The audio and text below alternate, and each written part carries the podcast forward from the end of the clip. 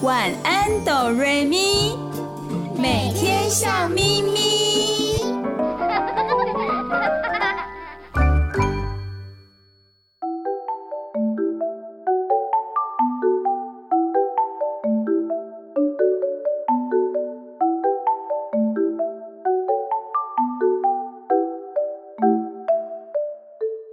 Hello，亲爱的大朋友、小朋友，欢迎收听每个礼拜日晚上九点到十点播出的《晚安，哆瑞咪》。我是小光。Hello，大家好，我是小雪，这里是 FM 九九点五 New Radio 云端新广播电台。大家好，我是小雨。欢迎大朋友、小朋友一起来收听我们晚安哆瑞咪的节目哦。小光、小雪，你们知道明天是一年一度的什么节日吗？我知道啊，是端午节。小光知道明天是我们一年一度的端午节，收音机前的小朋友也都知道，很清楚的知道，对不对？因为有可能家里的大人啊，已经开始在准备什么呢？我知道，可能阿嬷、妈妈都已经在包粽子喽。没错，端午节就是要吃一下粽子哦。那么，小光、小雪，还有收音机前的大朋友、小朋友，你们知道端午节除了吃粽子之外呢，还有哪些习俗吗？如果不知道的话，没有关系哦。今天小雨、小光和小雪会在这里跟大家介绍一下有关端午节的一些习俗。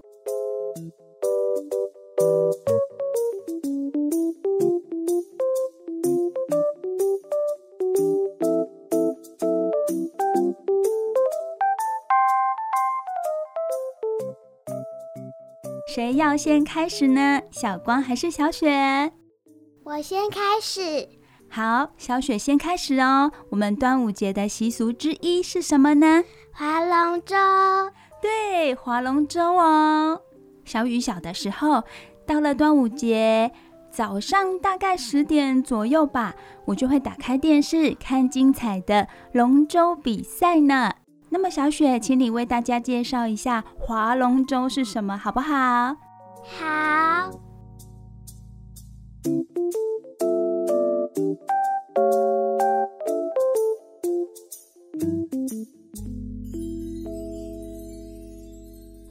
首先，小朋友知道龙舟的样子吗？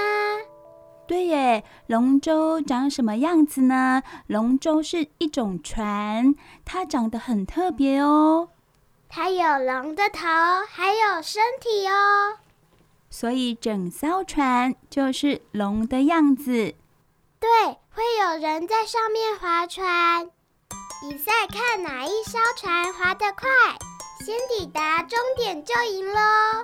那么划龙舟是用来干嘛呢？它可以锻炼我们的体力，还有团队精神，所以它是一项不错的运动哦。那么对于我们观赏的人来说，观赏龙舟竞赛有什么样的意义呢？观看比赛也是一个很棒的休闲活动哦，就像看棒球比赛一样啊，可以为选手加油。嗯，小雪，谢谢你的说明哦。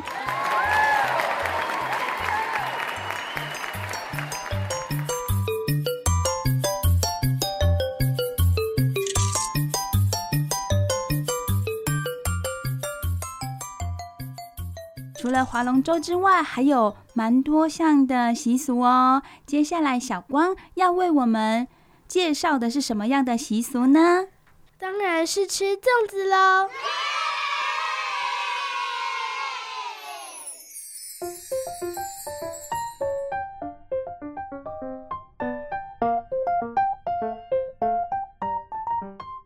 小雨知道小光阅读很多书籍哟。小光，你知道粽子的由来吗？吃粽子，为什么我们人要在端午节的时候吃粽子呢？最早在东汉的时候，人们已经习惯在五月五号，以及夏至期间开始吃粽子。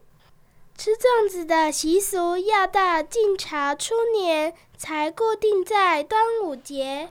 当时大家吃的粽子跟现在的粽子很不一样哦，是用芦叶包裹高粱米做成的。听起来好单调哦，没有肉吗？小雪是一个很重视美食的小朋友哦，所以她听到，诶，那时候的粽子啊，内容物很单调，所以呢，他很好奇的问有没有肉。其实小雨也不知道，诶，他们吃的比较简单，应该是没有肉的。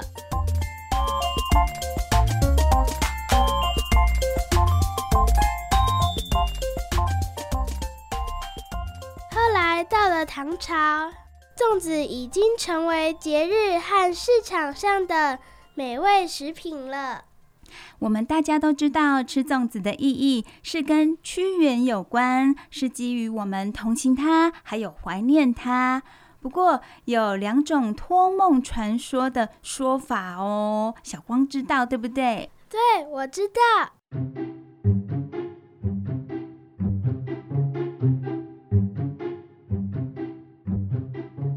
其中有一种说法是，屈原托梦给人们，告诉人们说，人类把饭投进江水中，全被鱼吃光啦，他根本吃不到，所以他请大家把煮熟的米装入竹筒或叶子，再投入江中，鱼就吃不到了。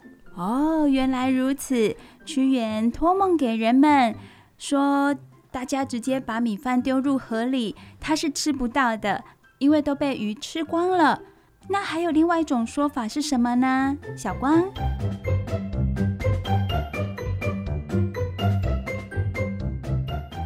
另外一种说法大家比较常听到，就是把煮好的饭包好投入江中，不是给屈原吃的哦，因为鱼吃了粽子。就不会去吃屈原了。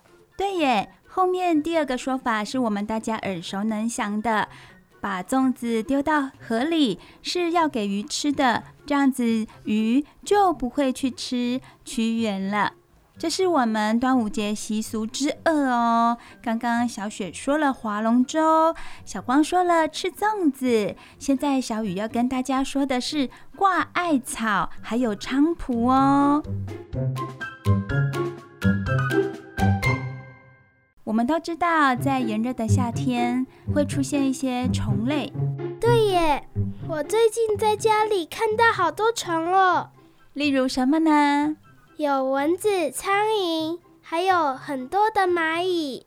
对，虽然蚂蚁小小的很可爱，分工合作的团队精神也让我们很敬佩。不过，一下子来了好多蚂蚁，让我们真的很困扰耶。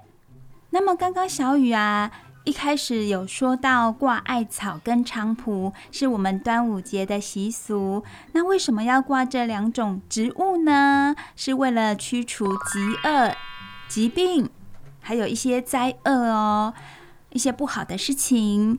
有一些人就会在住家门口挂菖蒲和艾草，以及钟馗的画像。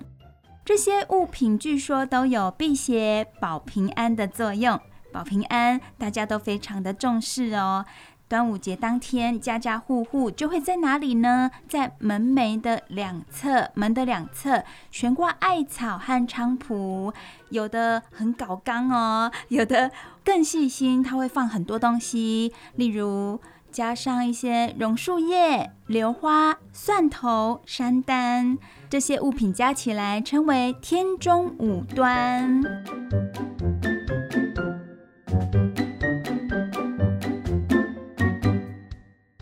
小雨你说艾草和菖蒲是植物，那它们长什么样子呢？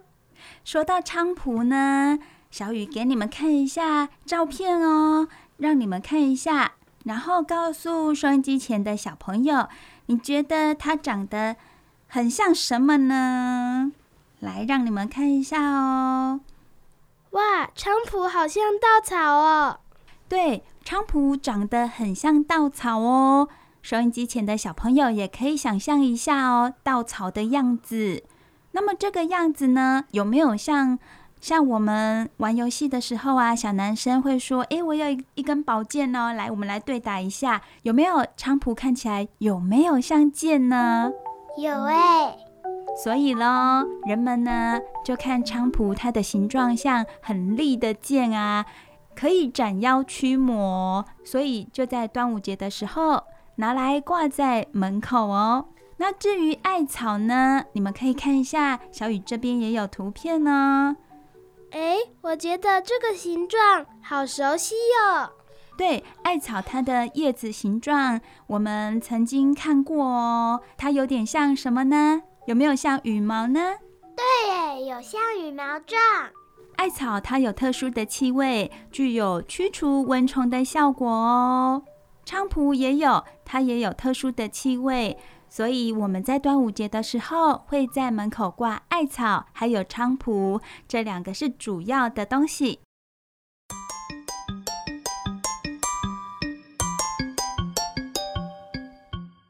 接下来我们要介绍的端午节习俗是小朋友最知道也觉得最好玩的，是跟小朋友。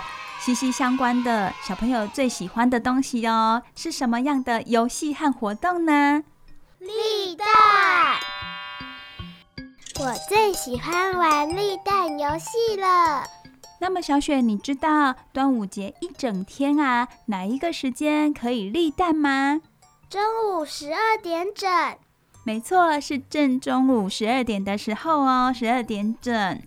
要怎么立蛋呢？把鸡蛋直立在地上。那么立鸡蛋有什么好处啊？除了好玩之外，还有什么样的意义呢？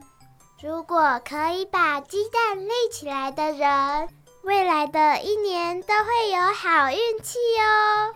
哇，明天就是端午节了，我一定要记得在正中午十二点整的时候来立个蛋。哎，不对，我要立很多蛋，这样子啊，我就会有很多的好运气哟。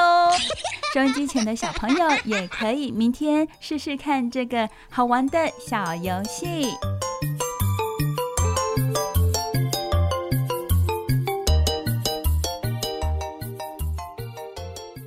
好的，除了划龙舟、吃粽子、立蛋、挂艾草、菖蒲之外，还有什么样的活动习俗呢？小光，你再为大家说一个习俗好吗？好啊，我们还会带香包，香包又叫香袋、香囊、荷包。小雨有个问题哟，香包里面装什么啊？香包里面会装很多中草药。像白芷、川穹、苔草、山奈、甘松。哇哦，这里面装了很多的中草药哦，还不止这些呢。听起来都是小雨没有听过的一些中草药，好神奇哦。那么香包做好之后啊，要戴在哪里呢？戴在胸前，就会闻到香香的味道。除了装中草药之外，现在的香包啊，也有装一些自己喜欢的香料哦，让自己的心情感到非常的愉悦。像是会吸汗的棒粉，也会加进去哦，就可以达到吸汗的效果。而且香包有漂亮的形状，甚至是我们小朋友喜欢的卡通图案哦。所以，有的家长就会去买香包，让小朋友佩戴，来过一下端午节，也是很有意义的。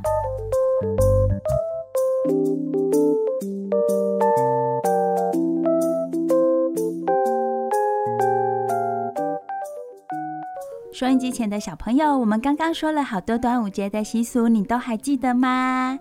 有划龙舟、吃粽子、挂菖蒲艾草。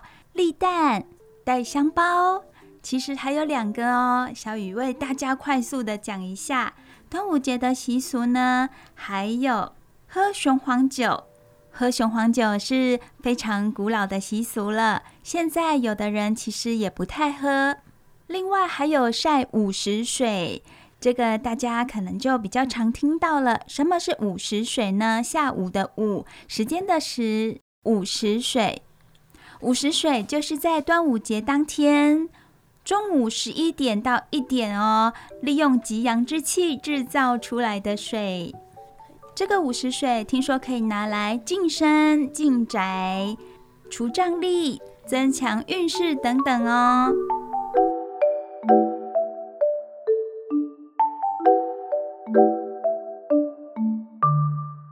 不要走开，我们马上回来哦。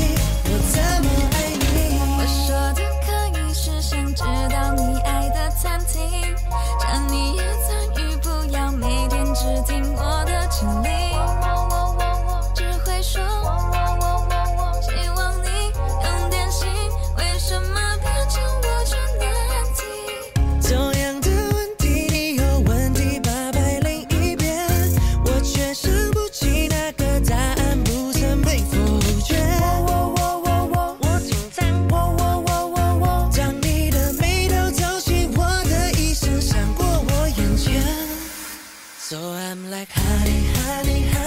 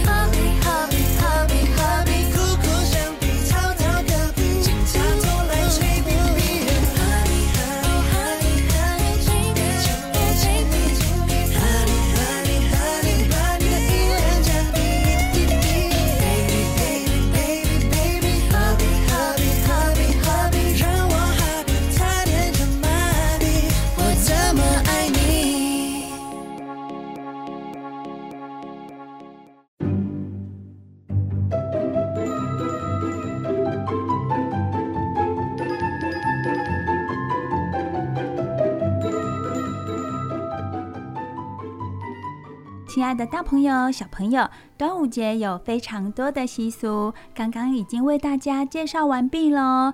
另外，连小雨都非常好奇，小光、小雪也很感兴趣的，就是立蛋了。亲爱的小朋友，会不会很好奇，为什么蛋可以立起来呢？因为蛋它的底部是圆的啊，圆的东西怎么有办法立得起来？在一个平滑的地面上，它怎么有办法立起来？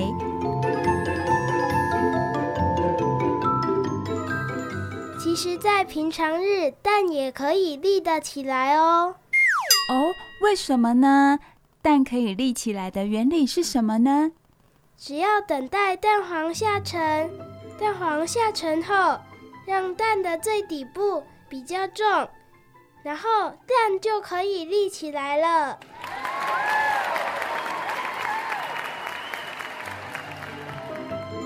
所以这就是立蛋的基本原理哦。那么我们为什么常常说在端午节的正中午十二点整来立蛋会更容易成功呢？这又是为什么啊？小雨感到很有兴趣哦。小光知道吗？这是站在科学的角度，有一个说法是，太阳会直射北半球，太阳的引力与地心引力刚好形成两股反方向的拉扯力量。然后作用在鸡蛋上，这样就容易使蛋直立起来。哦，我懂了，因为就很特别的，在端午节的这一天啊，太阳是直射在北半球，然后太阳的引力跟地心引力作用的影响下，鸡蛋就更容易立起来了，比平常所要花的时间更短。很短的时间就可以把蛋立起来喽。小雨，你真聪明！我再教你一个方法哦。哦，什么好方法可以让我在明天正中午十二点整的时候，一秒钟就把蛋立起来呢？啊，当然不可能啦！我想要赢过小光和小雪啊！我想要我的蛋是第一名，第一个立起来的。还有什么好方法？在这里也可以跟我们收音机前的大朋友、小朋友分享哦。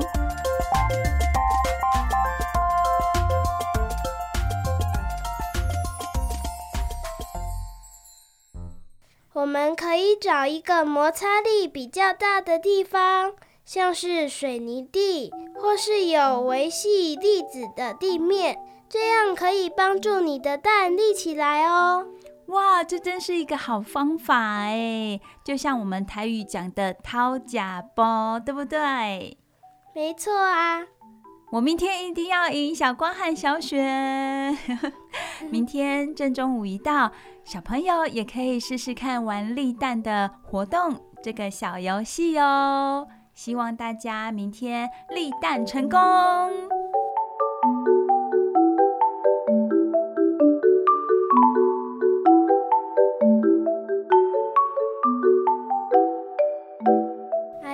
小雨，我们只不过是立几颗蛋而已，你知道吗？一位名叫肯·格雷的教授和他的几名学生，在他的实验室内立起了两百零四颗蛋。哇，两百零四颗蛋呢？我有没有听错啊？两百零四颗蛋的话，如果我去买一盒蛋，一盒蛋是十颗，哇，那需要买二十一盒的蛋哎，好惊人哦！除了端午节之外，有人也会在春分的时候立蛋，像刚刚那位肯格雷教授和他的学生，就是在春分的时候。哦，所以春分的时候立蛋也很容易哦。没错，春分这一天是时间的平衡哦。时间的平衡，也就是说白天和夜晚达到平衡吗？对呀。哦，这样我懂了。不管是时间的平衡，还是引力的平衡，都可以让鸡蛋容易立起来哦。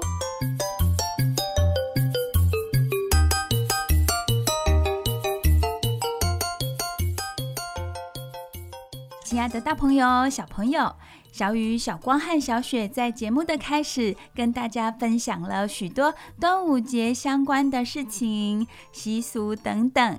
接下来要进行我们睡前故事的单元喽，大朋友、小朋友，你们准备好了吗？我准备好了。小雪也准备好了吗？我早就准备好了。好，我们一起跟收音机前的小朋友以及大朋友一起来听故事喽。你们收听的节目是 FM 九九点五 New Radio 云端新广播电台，每个礼拜天晚上九点到十点的晚安哆瑞咪。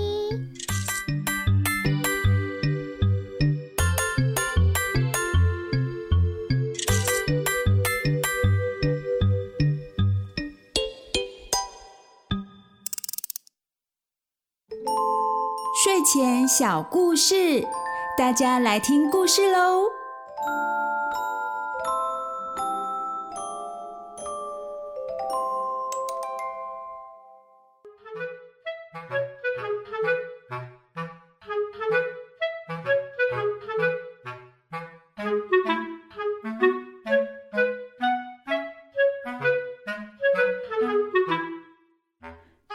朋友、小朋友。欢迎来到晚安哆瑞咪睡前故事的单元，我是小雨。小雨今天要为你们说宫西达也的绘本，这一本故事的名字叫做《超神奇糖果铺》。宫西达也有好多超神奇系列的绘本哦，今天要说的是《糖果铺》。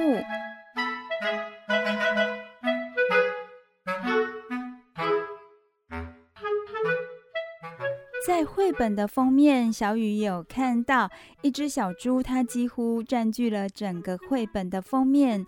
它拿着一个糖果罐，张开嘴巴，正要吃手里那颗红色的糖果。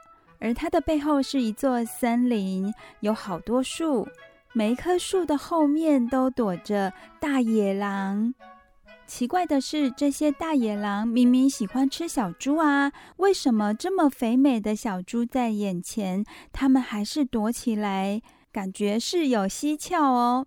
到底是发生了什么事呢？小雨现在就赶快问你们说今天的故事喽！超神奇糖果铺。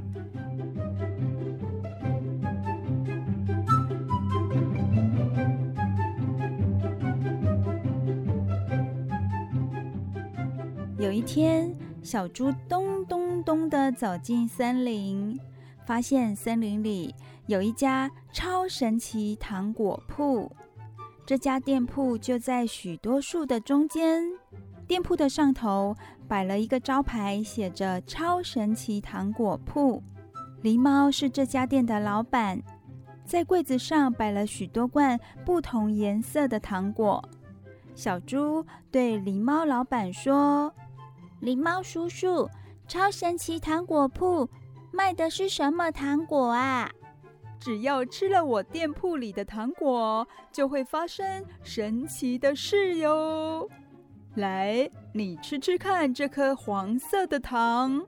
诶，真真真真的会有神奇的事发生吗？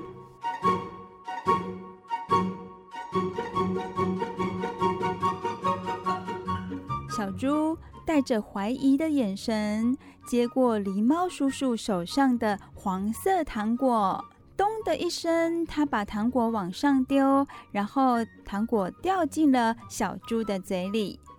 他吃着糖果，还说：“嗯，好甜啊！”不过看起来什么事也没发生啊。小猪一边舔着糖果，一边说：“叔叔。”这不是神奇的糖果吧？狸猫叔叔笑眯眯地说：“你试一试，抬起这块大石头。”“呃，不，不行啦，这么大的石头，我怎么可能抬得起来？”小猪一边这么说，一边试着抬起大石头。咻的一声，哇哦！小猪。单手就把大石头抬起来了，抬得好高好高哦！哇，好好好厉害哦！这种糖果真是太神奇了。看吧，真的很厉害，对不对？这是神奇大力糖，可以让你变得力大无穷。哇，这么厉害的神奇大力糖，真的让小猪吃了。力气变得好大，但是当小猪吃完糖果之后，哎哎哎哎呀呀哎呀！砰咚一声，小猪再也搬不动大石头了。大石头从小猪的手中重重的掉到地面上。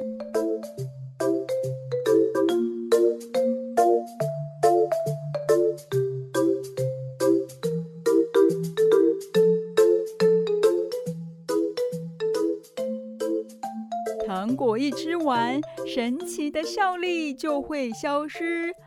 猪小弟，接下来试试这颗蓝色的糖果吧，它的效果也很厉害。狸猫叔叔一边这么说，一边将糖果丢进小猪的嘴里。他完全不等小猪说“好哦”，直接把糖果丢进他的嘴里。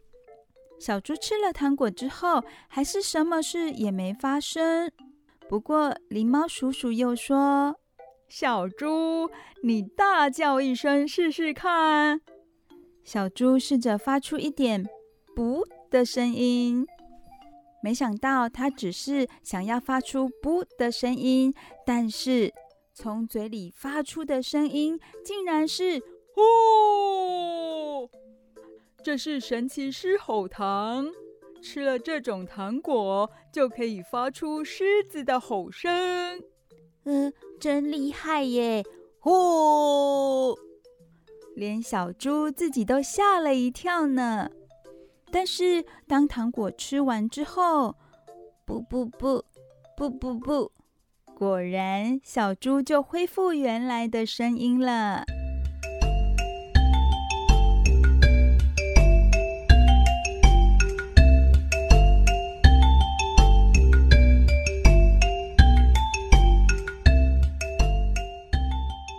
我们再来试试这种绿色的糖果吧，这也很棒哦。狸猫叔叔咚的一声，把糖果丢进小猪的嘴里，然后，然后发生什么事啊？小雨翻到下一页，哇，小猪怎么啦？噗噜噗噜的，小猪竟然消失了耶！原来如此，这种糖果可以让我隐形啊！太棒了，太棒了！小猪简直乐翻天，好高兴，好高兴哦！他开始觉得神奇糖果好有趣。狸猫叔叔还眨眨眼，表示自己卖的神奇糖果真的很厉害。当小猪吃完这颗绿色的可以隐形的糖果之后，只听到“噗”的一声，又恢复了原状，它又出现了。他又出现在狸猫叔叔的面前。小猪，接下来你吃的这颗糖真的是超级了不起哟！狸猫叔叔说着，又把糖果丢进小猪的嘴里。这是一颗红色的糖果哦。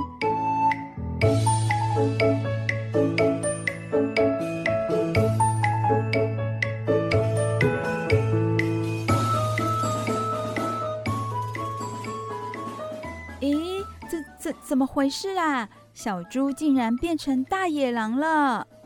怎么样？这种糖果真的很了不起吧？太太太太厉害了！叔叔，我想买三颗红色的糖，一颗绿色的糖。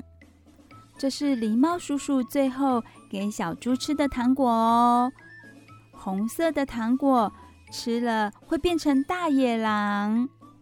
小猪想要向狸猫叔叔买三颗红色的糖哦，另外他还想买一颗绿色的糖。大朋友、小朋友，你们还记得吗？绿色的糖吃了之后会怎么样呢？嗯，绿色的糖吃了之后会隐形，身体会变得透明哦。狸猫叔叔把小猪买的三颗红色的糖和一颗绿色的糖装进瓶子里。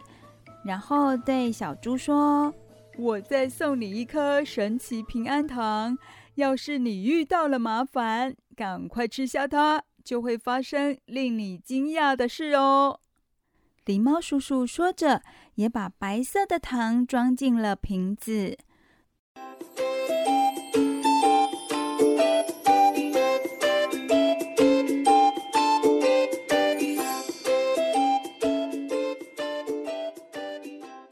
所以现在糖果罐里有几颗糖呢？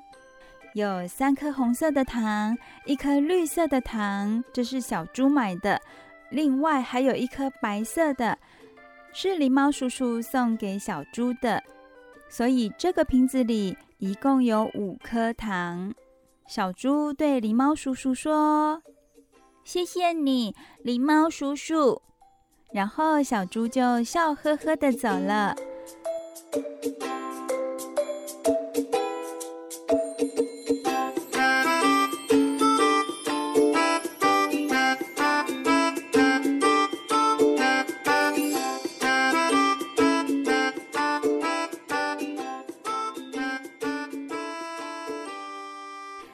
走在路上，小猪突然脑中闪过了一个点子，他想要恶作剧，于是他把三颗红色的糖果一口气放到嘴巴里吃了起来。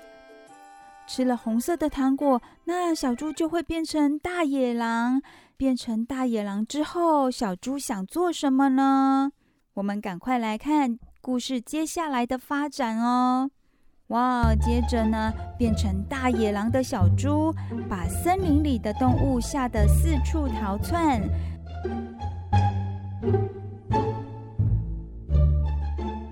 哇！接着呢，变成大野狼的小猪，把森林里的动物吓得四处逃窜。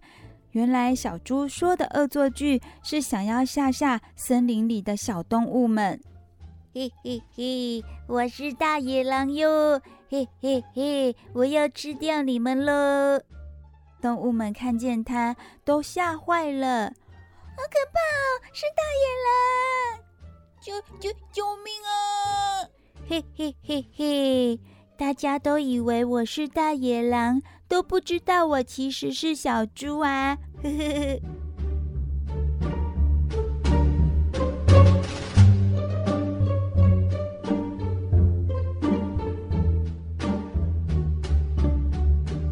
这个画面上，小动物好可怜哦，他们都吓坏了，四处逃窜。就在这个时候，哇！翻到下一页，小朋友，你们猜谁出现了啊？是一只大野狼出现在变成大野狼的小猪面前哦。这个真的大野狼，他开口说话，他说：“不行，你太逊了。”照你这种方法，连一只兔子，不，连老鼠都抓不到的。哇！从树荫里跳出了一只货真价实的大野狼。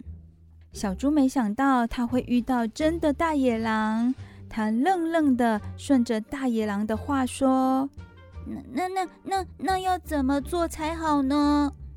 跟我来，我教你。”大野狼完全没发现眼前的这个同伴是小猪伪装的。嗯嗯嗯，好，那那那就拜托你了。小猪虽然这么说，其实早就吓得全身发抖，心里很害怕，很想赶快逃跑。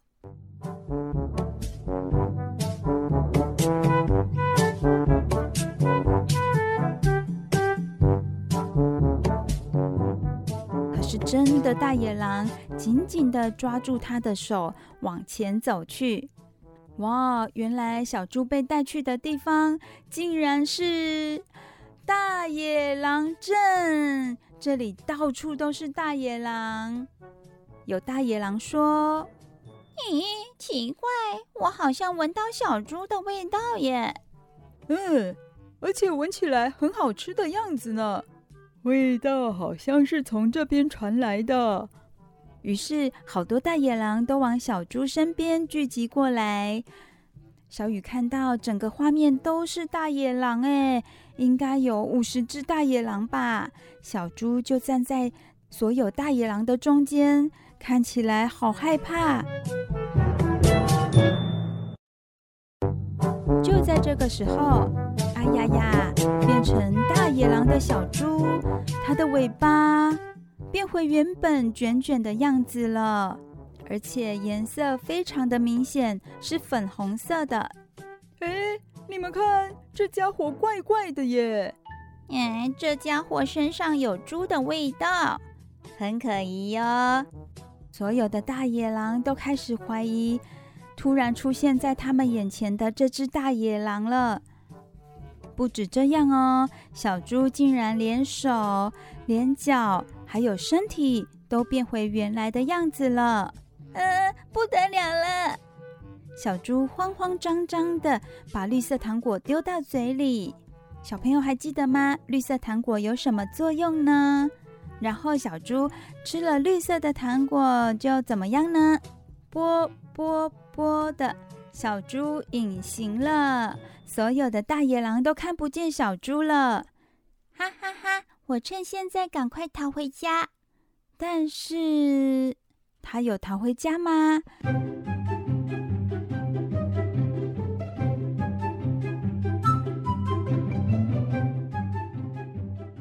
所有的大野狼扑了个空，他们没有抓住隐形了的小猪。小猪想要逃回家喽，但是大野狼早就闻出了小猪的味道，加上这个时候糖果已经吃完了，小猪原本隐形的身体又出现了。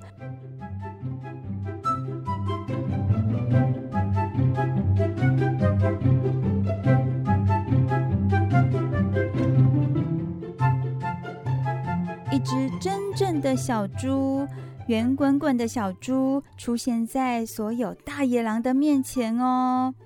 嘿嘿嘿，抓到啦！小猪心里想：这下完蛋了。忽然，他又想起狸猫叔叔说的话：“这种糖果会让你大吃一惊哦。”于是，小猪赶快拿出白色糖果放进嘴里。接着，小猪发生什么事呢？小猪去糖果铺买糖果的时候，并没有试吃白色的糖果哦。白色的糖果是狸猫叔叔送给他。那么，小猪吃了白色糖果之后，发生了什么事？哇！小猪开始长大了，它越变越大，越变越大。小猪变得有多大呢？它现在在小雨的面前，有两页绘本这么大哦。它占据了绘本的两页哦。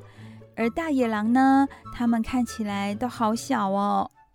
而且它们第一次看见这么大的猪，都吓坏了。它们一边跑还一边喊着：“救命啊！救命啊！救命啊！”一边慌慌张张的。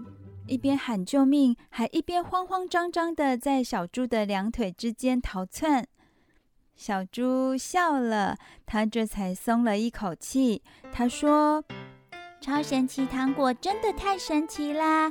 不过呢，以后我还是吃一般的糖果就好了。”呵呵呵。小猪说着，放心的笑了起来。亲爱的大朋友、小朋友。超神奇糖果铺这个故事，小雨已经为你们说完喽。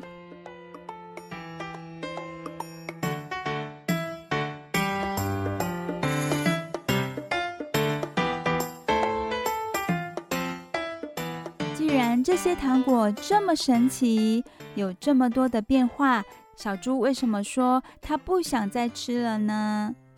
大朋友、小朋友，回想一下哦。因为小猪在买了糖果之后，他觉得好玩，想要恶作剧，没想到最后让自己深陷在危险当中，对不对？他吃了红色的糖果变成的大野狼，被真正的大野狼带到大野狼镇去，差点就被许多大野狼吃掉哦，也让小猪汲取教训。所以他会说，这种超神奇糖果，他尝过就好，以后不会再去买了，也不会再吃了。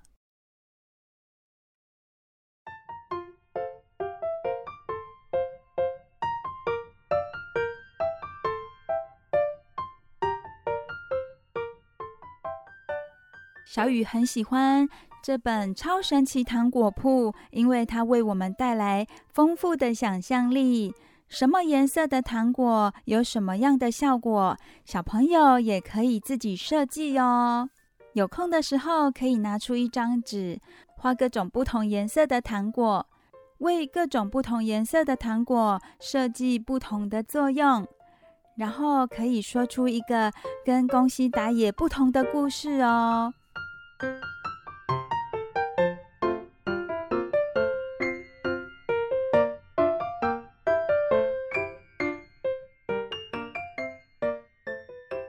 许多绘本故事都会把小动物当成是比较弱势的一方，因为它们的体型比较小，所以常常没有办法去抵御比它们体型大的一些敌人。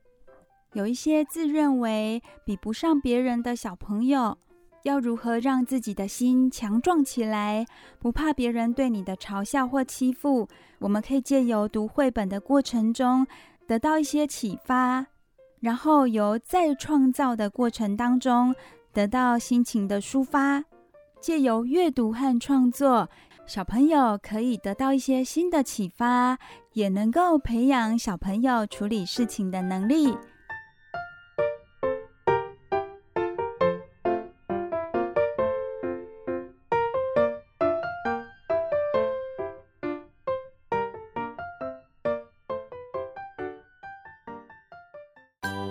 走开，我们马上回来哦。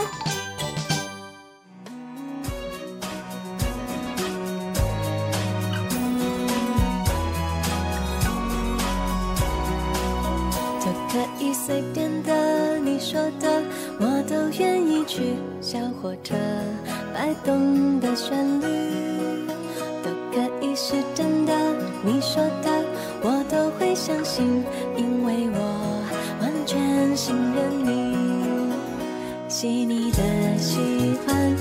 淡淡的厚重感，晒过太阳，熟悉的安全感。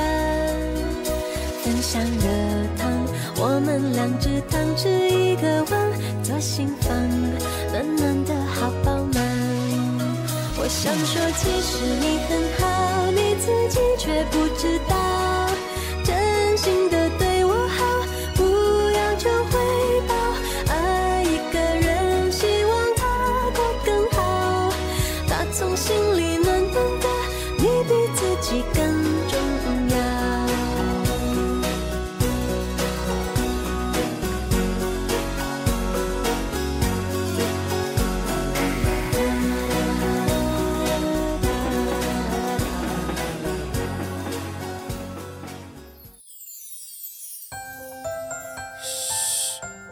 朋友的谈心时间。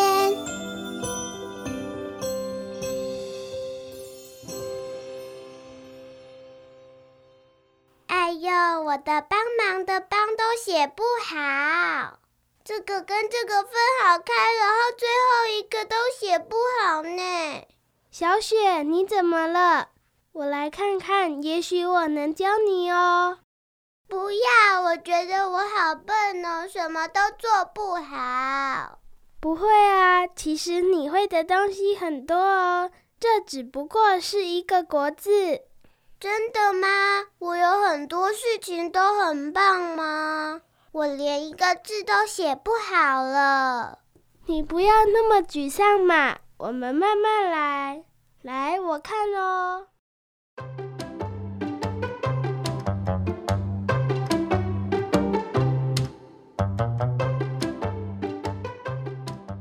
小光、小雪，你们怎么啦？我大老远的就听到小雪很难过的声音，还有小光很积极要帮小雪的忙。诶，你们在做什么啊？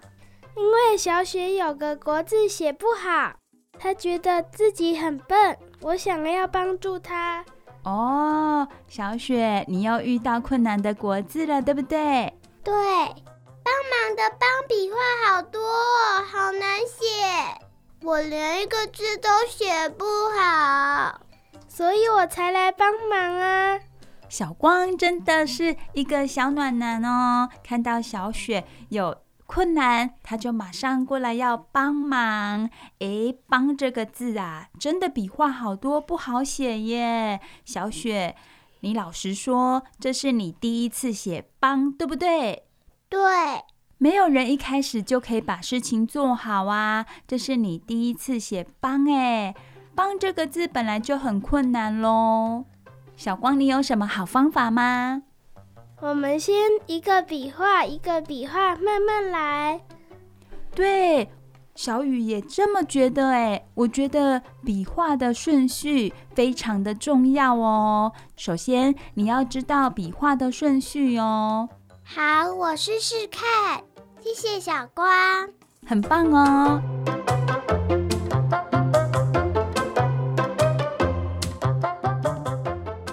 收音机前的大朋友和小朋友，平常你们有没有遇过这样的状况呢？尤其小朋友在遇到一些困难的时候，不只是写作业哦，有可能是做一些创作的事情，或者帮忙做家事，觉得自己怎么做都做不好，一定遇过，对不对？小朋友就会有情绪上来啦，开始指责自己，否定自己。觉得自己很笨呐，像小雪刚刚有说，对不对？她说自己好笨哦，连一个字都写不好。但是小雨觉得，能够勇于尝试新的东西，已经很值得鼓励了耶。像小 baby 一开始走路也走不好啊。对，每一次新的尝试。一定会遇到一些困难，它是我们不熟悉的事情啊，不可能小 baby 一出生的时候就很会走路了吧？那就是外星人了，好可怕哦！一开始就会走路的小 baby。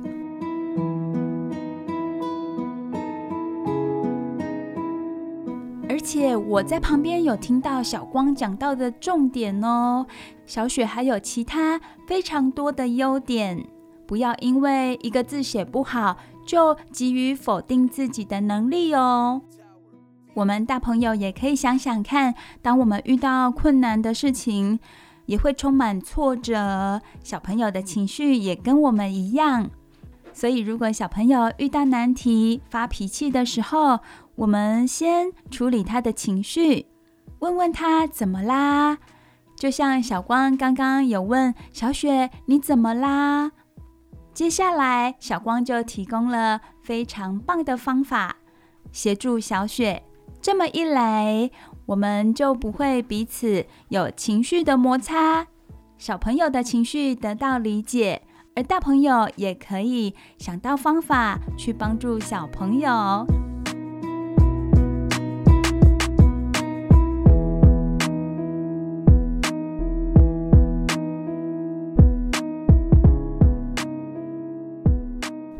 我偶尔也会有自己什么都不会的想法，哎，也会否定自己，对不对？对呀。每次有这样的念头的时候，你的心情是怎么样的呢？很郁闷，心情很低落。对，这个时候负面的情绪就会上来喽。那么后来，小光有自己处理情绪的方法吗？有啊。我会想想自己其他擅长的事情，不会因为小小的事情来否定自己，这样很棒哦。小雪，你下次啊，如果遇到困难的时候，不妨说出来，我们大家一起讨论来解决这个问题。然后你也不要急于否定自己哦。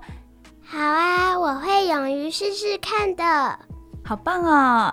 小光和小雪都很棒哦。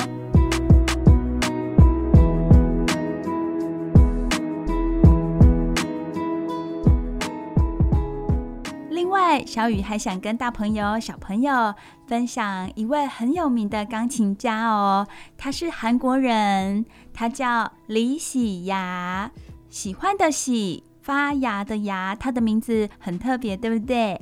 那还有更特别的事情，就是这位钢琴家李喜芽呢，他只有四根手指头哦哦。那么要怎么样弹钢琴？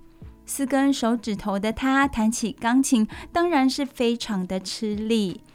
不过他非常的喜爱弹钢琴哦，他还曾经说过。我没有因为只有四根手指头感到伤心，反而感谢我有手指头。希望大家都能尽力发挥自己拥有的，并且幸福地活下去。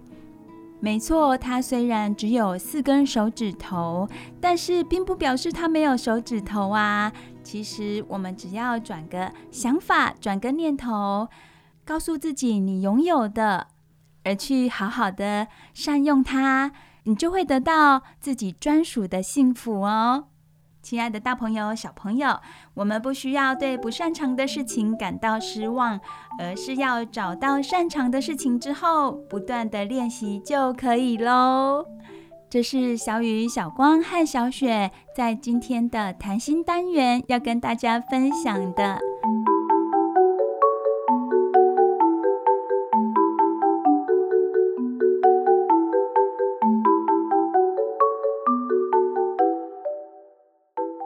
时间过得好快哦，又到我们节目的尾声了。我是小光，谢谢大家的收听。我们的节目是晚安哆瑞咪，每个礼拜日晚上九点到十点播出。我是小雪，这里是 FM 九九点五 New Radio 云端新广播电台。每个礼拜天收听我们晚安哆瑞咪。接下来的礼拜一到礼拜六，保证每天都会笑眯眯。谢谢小光和小雪哦。那么今天到这里就要跟大朋友、小朋友说晚安喽。我是小雨，大家晚安，拜拜。小光、小雪和小雨，爱你们哦。我是小光，大家晚安，拜拜。小雪也跟大家说晚安，拜拜喽。祝大家有一个美好的梦。